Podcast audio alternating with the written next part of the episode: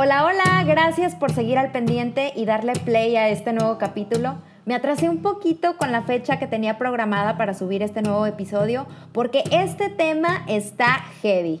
Entre más iba preparando el tema y lo iba procesando en mí, menos me sentía lista para hablar de esto. Y a eso sumémosle que tuve una semana en la que me dio homesick muy cañón. No me estoy justificando, la verdad es que no quería forzarlo, así que decidí esperar unos días a que se me pasara. Por suerte se me pasó. Y por mientras arreglar unos asuntitos que traía ahí pendientes. De hecho ya tengo página de Facebook, pero bueno, ya al final te contaré. Y bueno, la verdad es que es un tema muy extenso, muy complejo y batallé un poquito para decidir exactamente cómo lo quería abordar, porque estuve leyendo, viendo videos y abunda la información en este tema por lo que me tomó más de lo que pensaba el ir armando el contenido de este audio. Además, definitivamente no es un tema que ya tenga dominado o con el que me sienta segura y confiada, pero sí creo que puedo platicar cómo he llegado a hacer conciencia de esto y lo que fui descubriendo en este proceso. Pero hacer conciencia de qué o de qué estoy hablando? What? Pues hablo de los apegos y específicamente del apego a las relaciones, llámese amistades, de pareja o familiares. Y es una continuación del capítulo anterior en el que estuvimos hablando del apego a las circunstancias, a las cosas materiales, pero si no lo has escuchado, no pasa nada. No tienes que escuchar primero uno para entender el otro. Así que, don't worry. No sé si hayas conocido a alguien que haya rechazado alguna oportunidad de crecimiento por no alejarse de sus amigos, su pareja o su familia. ¿A poco no todos tenemos un amigo o amiga o conocido que siente que se le derrumba el mundo si alguien le deja de hablar o que se pone súper ansioso cuando no recibe noticias de su novio o su novia por algún periodo de tiempo? Yep. That's my girlfriend. Bueno, todos hemos escuchado historias de este tipo o tenemos algún amigo o amiga que haya pasado por esto. Y si no se te viene nadie a la mente, probablemente tú eres esa persona. Oh no. En mi caso, por ejemplo, cuando estaba en la carrera tuve la oportunidad de irme de intercambio y no me fui por miedo a alejarme de mis papás. Oh no. Pues en este capítulo abordaremos este tema. Así que ve por tu tacita de té o café, cualquiera que sea tu gusto, tu antojo, y aquí te espero para echar el chal. Dzień. Soy Estefanía, una mexicana viviendo en Polonia. No soy conferencista motivacional ni psicóloga. Soy una amiga que quiere platicarte sus anécdotas, retos y aprendizajes mi sueño es que a través de mi experiencia personal logre contagiarte el hábito de la introspección y filosofía de la autoconciencia. Descifremos juntos la fórmula para una vida equilibrada. Hagamos a un lado nuestros miedos, prejuicios y límites mentales que hemos adquirido a lo largo de nuestra vida para dar el siguiente paso hacia nuevos retos. La vida es una tragicomedia, así que saquemos lo mejor de nosotros para enfrentarla, pero sobre todo disfrutarla. Seamos más fuertes, chingones y luchones. Bienvenido. Ahora sí, el último punto acerca de los apegos, el número 3, el apego a las relaciones o personas. Ay, es que este me ha costado tanto aprenderlo y sigo aprendiendo y sigo trabajando constantemente el no aferrarme a las personas.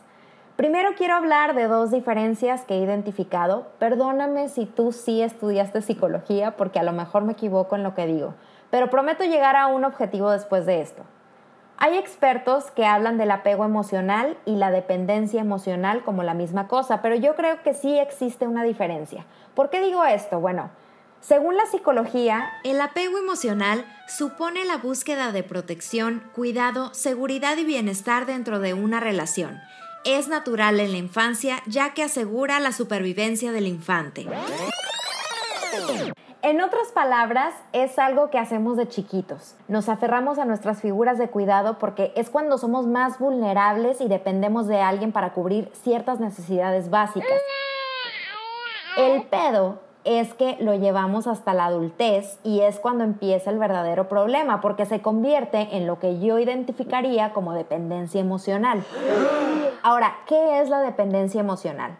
Jorge Castelló Blasco define la dependencia emocional como un patrón persistente de necesidades emocionales insatisfechas que se intentan cubrir de manera desadaptativa con otras personas. What the fuck, man? Otra vez, en lenguaje más coloquial, es cuando se crea una necesidad obsesiva de una persona a otra e intenta cubrir esas necesidades emocionales no satisfechas con una sola persona. Obviamente yo también he experimentado esta dependencia emocional, no soy ninguna experta, pero te digo que es algo en lo que sigo trabajando, sobre todo en este momento que de repente me llega la nostalgia y extraño a mi familia y a veces hasta se me sale una lagrimita cuando estoy hablando con ellos.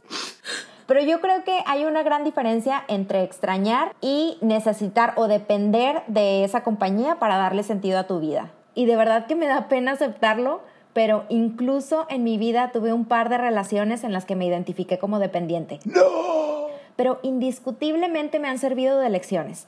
Recuerdo que en algún momento llegué a sentir que yo era la que quería más, la que daba más, la que estaba dispuesta a dejar todo y hacer cualquier cosa para estar con la otra persona. Incluso en mi relación con mis amigas yo me sentía de la misma forma. me acuerdo también que yo no entendía cómo era que mi pareja pudiera tener sus propias actividades que disfrutaba hacer sin mí y era algo que para mí no tenía sentido porque yo quería compartir todo mi tiempo libre únicamente con esa persona y sentía que si no estábamos juntos me iba a dejar de querer o se iba a enamorar de alguien más o hasta me iba a reemplazar. Es más, yo estaba segura de que de eso se trataba estar enamorado. Creía que yo estaba bien y hasta me definía a mí misma como súper romántica y apasionada, porque cuando no estaba con esa persona me sentía desesperada, vacía, ansiosa, triste, bruta, ciega, sordomuda.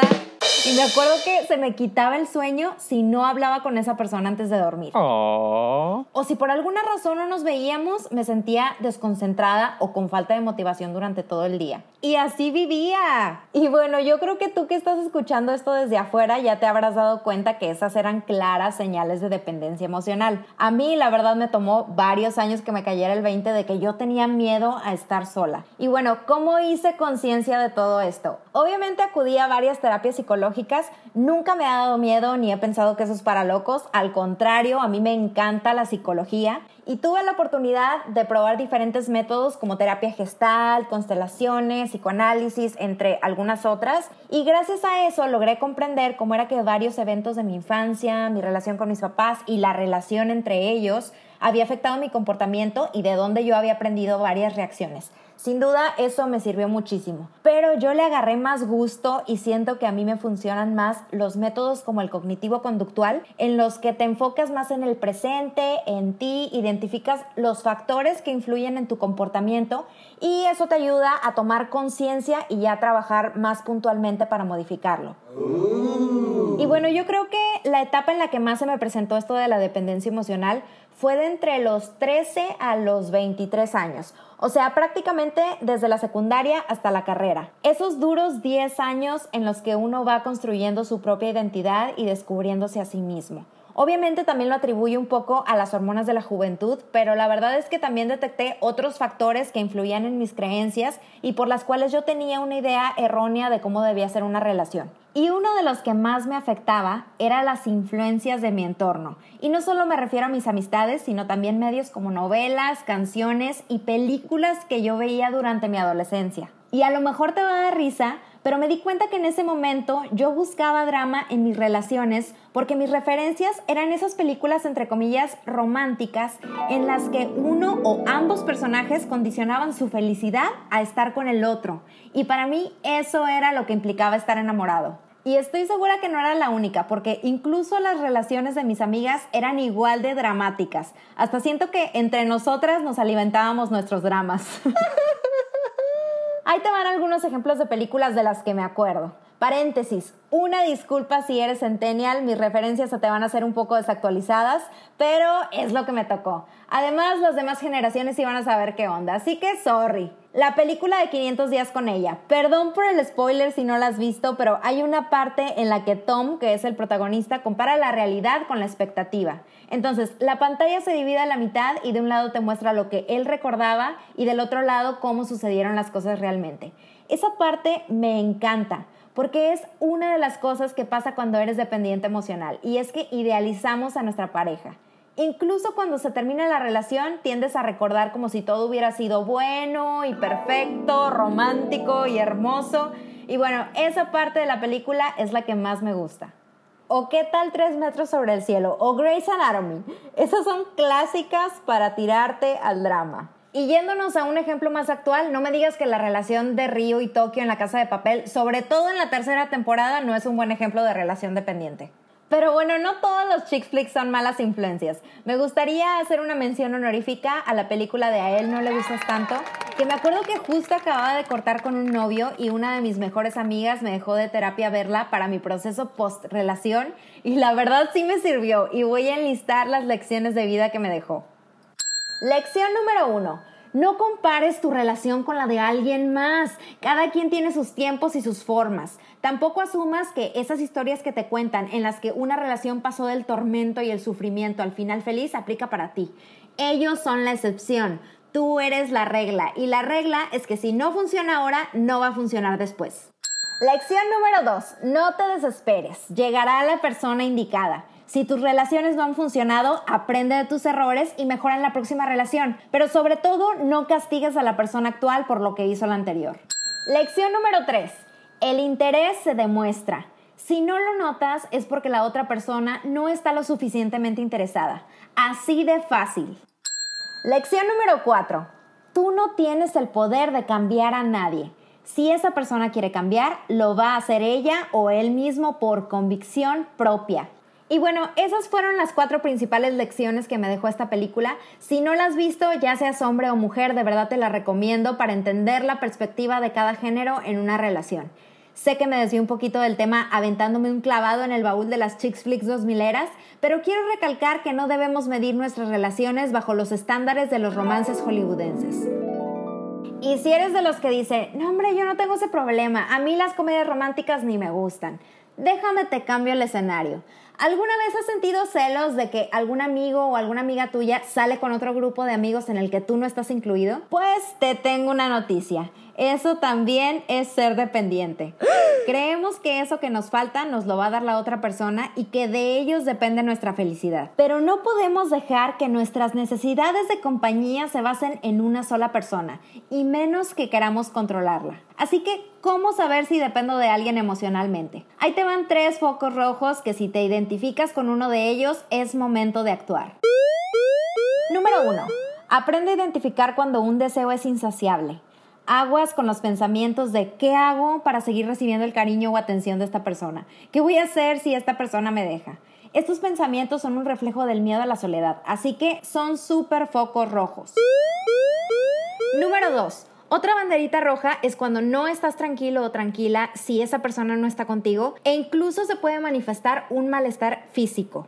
Cuidado, usar la salud, el dinero, los hijos para manipular a la otra persona a tu conveniencia u obtener su atención es chantaje emocional. Por favor, no caigas en eso. Y el último foco rojo. Número 3. Tenemos que reflexionar y ser honestos con nosotros mismos. Primero, el no estar con esa persona me trae sufrimiento, inseguridad, incertidumbre o ansiedad. ¿Estoy teniendo problemas por celos o posesividad con esa persona? Y segundo, aún siendo consciente de esto, sigo alimentando esa dependencia, antepongo la relación por encima de mí mismo o no hago nada para corregir este comportamiento. Oh my God. Todos estos son síntomas de dependencia emocional. ¿Con cuántos de estos puntos te identificaste? ¿Ya identificaste si hay alguna persona a la que te estás aferrando? Bueno, la buena noticia es que todo esto tiene solución. ¿Qué podemos hacer? ¿Cómo convencernos a nosotros mismos y cómo luchar para corregir esta conducta y estos pensamientos? Bueno, pues yo acabo de descubrir un libro muy bueno de Jenny Moix. Ella es una doctora en psicología, investigadora y autora de varios otros libros, pero el que quiero mencionar es el que se llama Mi mente sin mí. Y en ese libro ella narra una analogía que se me hizo súper clara y que te quiero compartir para empezar el primer punto. Como paréntesis, si eres de los que no les gusta mucho leer, puedes buscar en YouTube su conferencia que se llama Lo único que falta en tu vida eres tú, para que cheques las estrategias que propone para aprender a manejar nuestra mente. Te cuento un poquito para después pasar a las nueve formas de independencia emocional que a mí me han funcionado. Esta doctora empieza la analogía con un ejemplo. No sé si alguna vez has intentado meditar o no, pero si es el caso te habrás dado cuenta que sobre todo las primeras veces que uno medita, como que estás en silencio tratando de enfocarte en tu respiración y de repente se te viene a la mente un pensamiento random como, ay, tengo que mandarle un correo a fulanito o no he terminado tal pendiente. Luego como que hay una parte de ti que se da cuenta, te interrumpe y dice, a ver, vuelve, otra vez, enfócate en tu respiración. Total, lo que ella quiere dar a entender con este ejemplo es que en nuestra mente existen dos personajes. A uno de ellos ella le llama la mente del mono. Porque así como los monos saltan de rama en rama, nuestra mente salta de idea en idea. Y por otra parte está el yo observador, que es el que te ayuda a volver al presente, el que aplaca al mono, haz de cuenta. Y bueno, ¿por qué te cuento todo esto? Porque el punto número uno yo lo relaciono con este concepto que es el ser observadores de nuestros pensamientos y aprender a dirigir a este mono, entre comillas, para que no ande saltando entre puros pensamientos de miedo, dependencia y carencia. Otra cosa muy interesante que menciona es que si pudiéramos ver nuestro historial de pensamientos de ayer y lo comparáramos con el de hoy, nos daríamos cuenta que el 90% de nuestros pensamientos son acerca de los mismos temas. O sea que por lo general el mono está dando círculos por el mismo lugar. Tenemos que retarnos y empezar a crear ideas nuevas, salirnos de nuestra zona de dudas, suposiciones, juicios, miedos y todo eso que nos hace aferrarnos y apegarnos emocionalmente a factores externos. He ahí la importancia de aprender a dirigir la mente del mono. Y bueno, ese fue el punto número uno. El número dos es identifica esa carencia o miedo que te está haciendo aferrarte a esa persona y enciende tu botón de autoconciencia y autocontrol. Toma las riendas y checa qué tienes que hacer para vencer ese miedo y permitirte soltar. Tú decides cómo reaccionar, tú eliges tus creencias e ideas y es tu decisión enfrentarlas y superarlas. Just do it! Número 3. Tenemos que entender que las personas tienen vidas independientes a nosotros. Tu mejor amiga o mejor amigo también pueden tener otros mejores amigos y tu pareja también puede tener hobbies personales que no necesariamente comparta contigo. Eso no significa que te estén reemplazando. Simplemente todos necesitamos de varios círculos y varios ámbitos en nuestras vidas para tener ese balance. Ahora el punto número 4 se deriva del anterior. Encuentra ahora tú una o varias actividades que disfrutes hacer por tu cuenta y date un espacio para ti mismo. Eso te va a dar la independencia y seguridad que necesitas. El punto número 5 también es muy importante. Claro que tenemos necesidades sociales porque así somos los seres humanos, pero no confundamos eso con el apego y sobre todo no queramos abastecer esas necesidades con una sola persona. Procura tener varios círculos sociales. Hay algo que me encanta de la gente regia, supongo que también lo hacen en otras ciudades, y es que tienen lunesitos con los de la prepa, martesitos con los de la secu, y así reparten los días con diferentes círculos sociales. Eso se me hace una súper buena forma para tener un balance en el ámbito social de tu vida. Así que a aplicarlo. El punto número 6 yo lo veo como una extensión del 5. Hace poco estaba escuchando el podcast de Se Regalan Dudas, en específico el capítulo de ¿Y qué si era el amor de mi vida? Y comentaban algo que se me hizo súper cierto, y es que en la actualidad queremos que nuestra pareja llene todos los papeles de nuestra vida. Queremos que nos acompañe a todos lados, que nos aconseje como nuestro psicólogo, que sea nuestro conductor designado en las pedas, que nos coache en el gimnasio, queremos que cocine como nuestra abuelita y si es posible que hasta nos recete como nuestro doctor. Queremos darle todos los roles a una sola persona. No, cada persona tiene un papel en nuestras vidas y eso es lo que le da el equilibrio y diversidad. Así que no pongamos esa presión en una sola persona. Número 7. Empodérate. Alimenta la creencia de que eres capaz de superar y crear o conseguir lo que quieres. Una persona que se siente segura de sí misma, capaz de superar las dificultades y conseguir lo que quiere, no sufre porque una persona se va de su vida.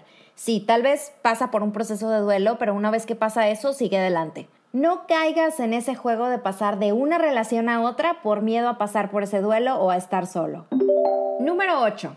Escucha a las personas cercanas a ti. Si alguien ya habló contigo o te hizo un comentario de que te aferras mucho a las personas, tómalo en cuenta. A veces necesitamos de una perspectiva objetiva y ajena a nosotros para tomar conciencia de nuestro comportamiento. Así que no te pongas a la defensiva y mejor busca el apoyo que necesitas para modificar ese comportamiento. Y ahora sí, el punto número 9 y último. Este consejo me lo dio alguna vez mi sabio padre y creo que aplica mucho y sobre todo para las mujeres. Crea tu independencia económica. Pon tu propio negocio o genera un ingreso extra que solo dependa de ti y procura tener un guardadito para que no crees esa dependencia económica y doméstica con tu pareja. Y bueno, esos fueron los nueve puntos de independencia emocional en los que he estado trabajando. Y en conclusión, la dependencia emocional o los apegos a las relaciones se evita cultivando el amor propio y el autoconocimiento. Todo esto me hubiera encantado saberlo 10 años antes, pero en fin, nunca es tarde para aprender. Pues esto fue todo acerca del tema de los apegos. Muchas gracias por haber llegado hasta el final de este audio. Si el tema te sirvió o te pareció interesante, sigue mi canal para que no te pierdas el próximo podcast, el cual estaré subiendo dentro de 15 días, esperando que todo salga como lo planeado. Y te invito a seguir mi página de Facebook, Estefanía Islas Podcast, donde voy a empezar a pedir sugerencias para nuevos temas y las retroalimentaciones son más que bienvenidas. A darle con todo, seamos más fuertes, chingones y luchones. Transmitido desde Polonia para sus corazones, Estefanía Islas. H L M अरे अच्छी